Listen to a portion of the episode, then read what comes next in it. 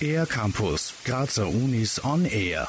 Wieso fällt eine Sandburg nicht um? Was ist die Lichtgeschwindigkeit von Schokolade? Werden in Zukunft Sensoren durch Tech-Tattoos auf unsere Haut gemalt? Die TU Graz hat Antworten auf diese und viele weitere spannende Fragen bei der langen Nacht der Forschung. Sie haben die einmalige Gelegenheit, an der TU Graz in die Labors vorzudringen. Das heißt, wo die Wissenschaftler mit hochwertigsten Maschinen Grundlagenforschung betreiben und für Sie als Besucher der langen Nacht der Forschung ist es möglich, dass Sie ganz tief vordringen und wirklich sehen, wie die Dinge entstehen, was geprüft wird. Sie haben Berührung mit Material, mit Prozessen und mit den Leuten vor allem, die dort forschen. So Rudolf Pichler, Professor für Advanced Manufacturing und Leiter der Smart Factory at Graz, der für die lange Nacht auch eine Station betreut. Die Station, die Sie bei uns besuchen können, heißt Selective Laser Melting. Man kann das einfach übersetzen mit Metall-3D-Drucker. Das heißt, bei unserer Station können Sie erleben, wie von Grund auf Produkte aus Metallpulver wachsen, könnte man sagen. Das heißt, Sie werden die Maschine beobachten können und weil wir nicht so lange Zeit haben, haben wir natürlich eine Reihe von Produkten zum Angreifen vorbereitet. Als Ersatzteile der Zukunft bezeichnet, kommt diese Technik in der Chirurgie, der Luftfahrt und sogar beim Schmuckdesign zum Einsatz.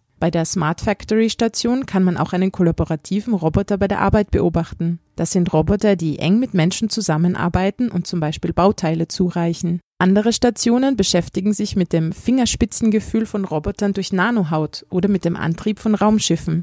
In Schauversuchen zeigen Studierende der Physik Experimente, wie etwa Eis aus flüssigem Stickstoff hergestellt werden kann oder was mit Schwedenbomben in der Mikrowelle passiert. Die lange Nacht der Forschung an der TU Graz oder insgesamt in Graz findet am 13.04. dieses Jahres statt. Bei uns startet es um 17 Uhr und wird bis 20 Uhr gehen. Und ich kann nur sagen, nutzen Sie die Gelegenheit. Sie werden ziemlich staunen, was die heimische Forschung alles kann und tut. Und Sie werden ein ganz neues Bild bekommen, wie unsere Zukunft ausschauen wird. Kommen Sie. Die lange Nacht der Forschung findet an der TU Graz am Campus Infeldgasse statt. Vom Jakominiplatz fahren im 15-Minuten-Takt Busse zu allen Grazer Standorten. Die letzten Stationen schließen um 23 Uhr. Weitere Infos unter www.langenachterforschung.at.